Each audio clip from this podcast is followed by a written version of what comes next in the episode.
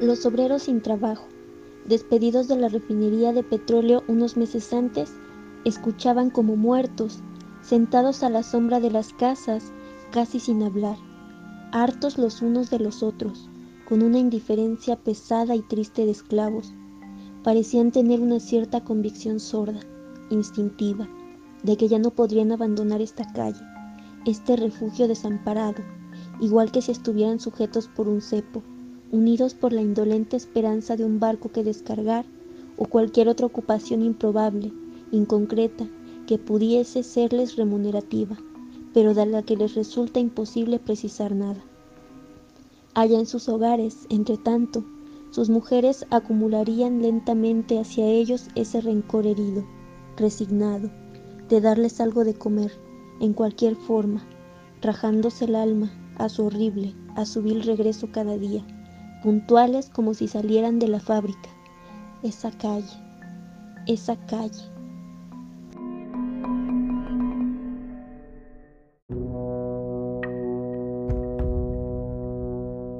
La tortuguita se fue a pasear. La calle de los sin trabajo y de las prostitutas baratas, sin zapatos, de las prostitutas que no tenían zapatos.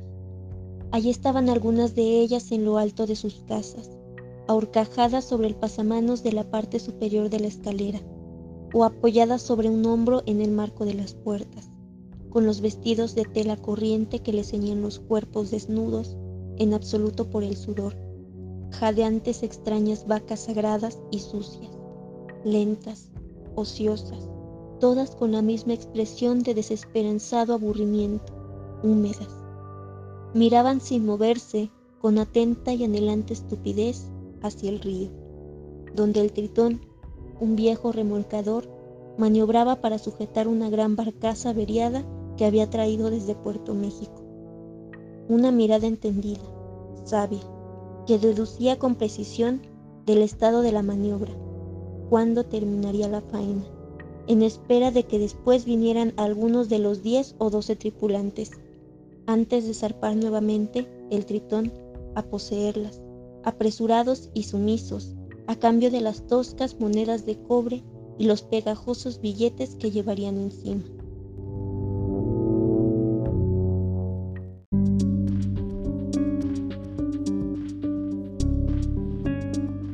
Les faltaban como seis horas, comentó alguna, la entonación vacía, lenta, llena de paciencia desesperada. Nadie añadió una palabra más. No había por qué hacerlo. La cosa era segura. De cualquier modo, vendrían. Los tripulantes del tritón vendrían antes de zarpar. Ellas miraban solamente. Eso era lo único que les quedaba en la vida por ahora. No apartar los ojos de aquel remolcador negro, ese feo barco ancho y como mutilado. Allí estaba, y no podían hacer otra cosa que mirarlo, mirar ese destino que se aproxima. Catorce quedarse quietas ahí, como a mitad de la vía por donde viene la locomotora que no podrá salirse nunca de sus rieles. Entre las prostitutas y los tripulantes del barco existía aquella prerelación íntima, concreta, casi doméstica y familiar, que existe entre el astrónomo y el cuerpo cósmico que inevitablemente entrará en la órbita de la Tierra y que entonces se volverá de inmediato un sujeto palpitante y real, largamente destinado a que el hombre lo posea, bajo la primera mirada terrestre. Los hombres del remolcador, sin conocerlas, las habían pensado, establecido, elaborado en todos sus detalles, desde el momento mismo que supieron que el tritón se dirigía a Minatitlán y ellas por su parte los aguardaban. Todo esto de un modo tan específico y determinado que el encuentro era ya, desde ahora, el acto único, particular y amoroso de dos sentenciados a muerte. Entonces miraban hacia el remolcador. No podían hacer otra cosa. Estaban condenadas a mirarlo como en el infierno. La tortuguita se fue a pasear.